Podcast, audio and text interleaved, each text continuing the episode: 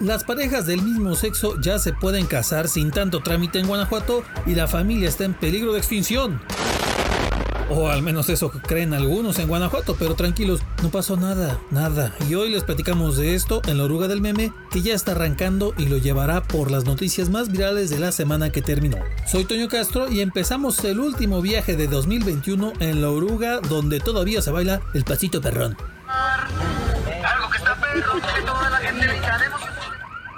Lunes, ese día llegó lo casi impensable. Se quitaron las trabas para el matrimonio entre personas del mismo sexo en Guanajuato.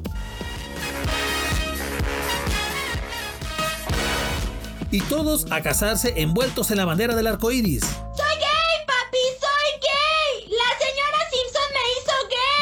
Bueno, eh, lo que le digo, parece que muchos pensaron que una vez que se permitieran estos matrimonios, un montón de pronto se iban a volver homosexuales, pero tranquilos, los que ahora resulten gays, ajá, entre comillas, solamente salieron del closet, así que atentos a lo que hay adentro de sus armarios, ¿eh? Pero a ver, la cosa está así. Desde hace unos años, decenas de parejas en todo el estado de Guanajuato habían usado demandas de amparo para que el Poder Judicial de la Federación obligara al registro civil del estado a que los casara. También desde 2015 la Suprema Corte de Justicia de la Nación resolvió que era discriminatorio e inconstitucional que las entidades no reconocieran de forma legal el matrimonio igualitario. Pero acá en Guanajuato se andaban negando a eso porque, pues sabe por qué, pero casualmente es una idea que tampoco le gusta a la iglesia. Casualmente.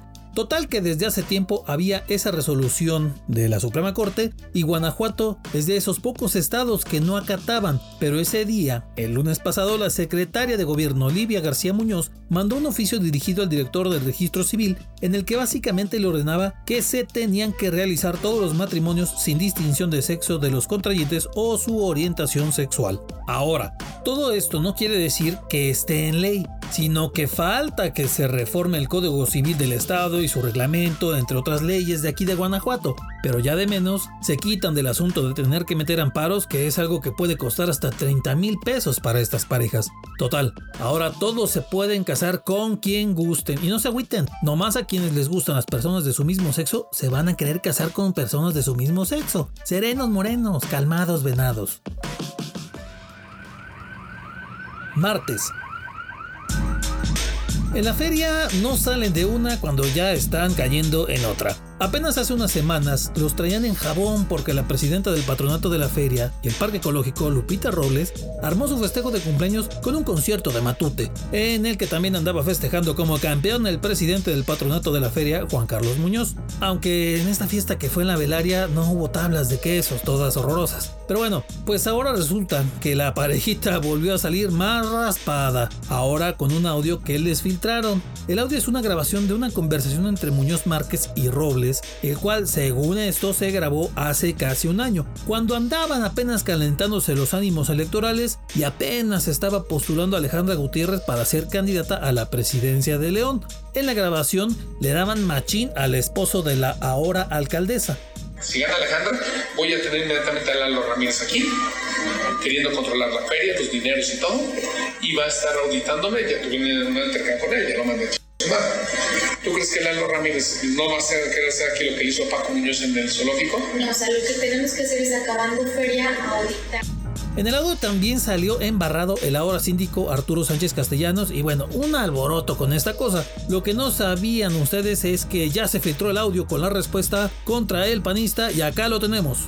Hola Juan Carlos, ¿cómo estás chupapija? Te voy a matar cuando vengas.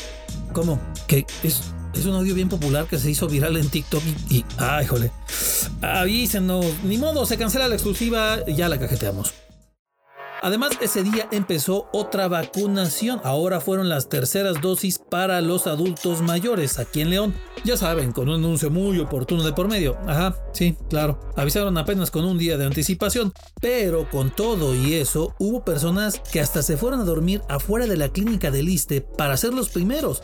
Ya cuando empezó a vacunarse, había un señor desastre. Porque en lugar de los 43 puntos que se instalaron para aplicar la primera dosis, ahora solo se pusieron 3. Sí, solo 3. No, hombre, unos genios. También hay que decirlo, qué chido que los adultos mayores se pusieron las pilas y se lanzaron a su tercera dosis, pero mientras ellos respondieron re bien, a ellos nomás les dejaron tres sitios para vacunarse. Una cosa gacha, pues. Miércoles, para el día siguiente, por si no había suficiente ajetreo con los tres puntos de vacunación, pues tome. Señores, se me acabó la paciencia. ¡Mocoso! También empezaron a vacunar a los chamacos desde los 14 años y les dieron chance también a los de 15 a 17 para que tuvieran su primera dosis. Les aplicaron Pfizer, la única autorizada para los menores de edad. Y hasta eso también respondieron bastante bien los pubertos, ¿eh? Les pusieron dos puntos de vacunación y se dejaron caer machín. Así que como dijo el tío Tony Stark, Buen trabajo, niño. fueron las primeras dosis, como le dije, y ahora que se pongan al tiro para cuando les toque la segunda. Y mientras, a los de la tercera edad les tocó seguir haciendo unas señoras filas, porque pues ellos respondieron, pero se quedaron los mismos tres puntos nomás. Para acabarla, un señor tráfico en el Boulevard Aeropuerto hizo el dolor de cabeza de miles. Sí, es algo que ya casi es el pan nuestro de cada día en León. Pero ese día de a tiro se vio con todo porque el tráfico estaba entre la desviación a Santana del Conde y la Deportiva del Estado. Por más que hay puentes en algunos de los cruces y que se eliminan los retornos para que no haya semáforos funcionando en ese bulevar o que se hacen rutas alternas como el eje metropolitano, el tráfico sigue colapsando esa vialidad en horas pico y peor en las temporadas como esta, la decembrina. Jueves.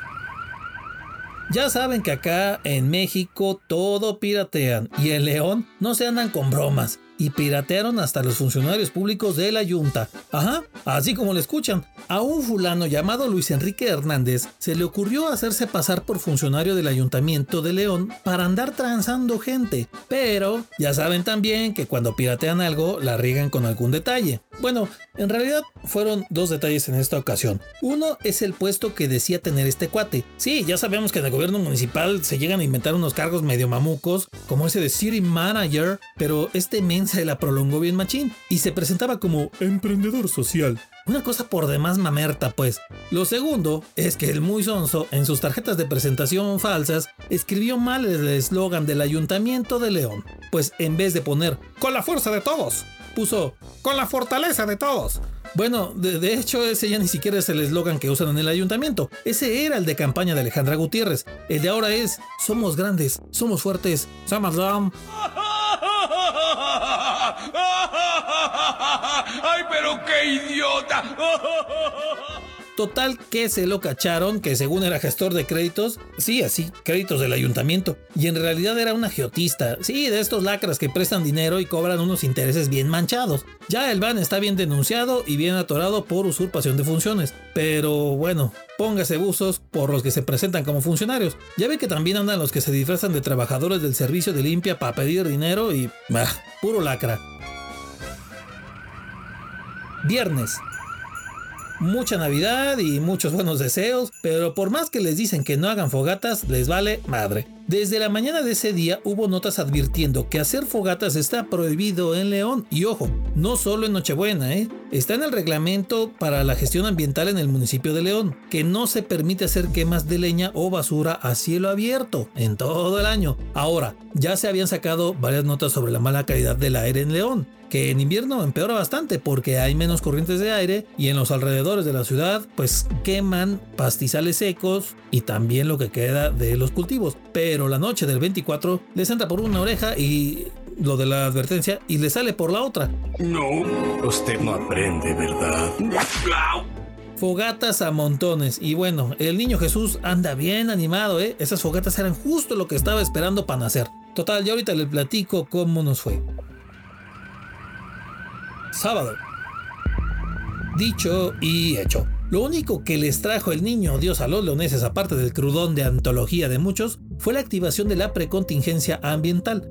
De las tres estaciones de monitoreo de calidad del aire que hay instaladas en la ciudad, en dos de ellas hubo registros de extremadamente mala calidad del aire. Los registros se emiten cada hora y hubo esa clasificación de la contaminación por varias horas. En la que estuvo más fuerte es en la que está la Deportiva del Estado, que por seis horas alertó de esta extremadamente mala calidad. Y todo eso se notó cuando amaneció. Nomás con echar una asomada a la ciudad se notaba la capa de humo. Intenté rechinar, pero no pude. Solo escucha. La última vez que se había activado la precontingencia fue hace casi un año, y sí, también en diciembre, entre fogatas, pirotecnia y quemas que hacen de basura en un montón de lugares, eh, pues y ahí está la prueba de que con las multas que sean, los tercos van a seguir siendo tercos. Estoy cansado del mundo, de la gente. Domingo, entre que recién pasó el sustito con la mala calidad del aire y que ya vienen las fiestas del año nuevo y que se podría generar otra precontingencia, ya le leyeron la cartilla a los automovilistas. Si no tienen actualizada su verificación, me los van a torcer con multas de entre 1.700 y hasta 2.600 pesares. Hace unos 5 meses, Tránsito decía que iban a invitar amablemente a los conductores a verificar, pero ya se dejaron de esas ondas y regresaron los operativos para multar, así como va. Y en la última semana han aplicado un promedio de 30 multas diarias por no verificar los automóviles. Pero también hay que decirlo, cuando no es en un operativo, hay agentes que aprovechan para sacar su aguinaldito extra, porque entre más alta la multa que quieren aplicar, más ruda la mordida que sueltan, y eso no es ningún secreto. Además hubo muchos que en los últimos días de 2019 estuvieron apurándose a sacar su verificación.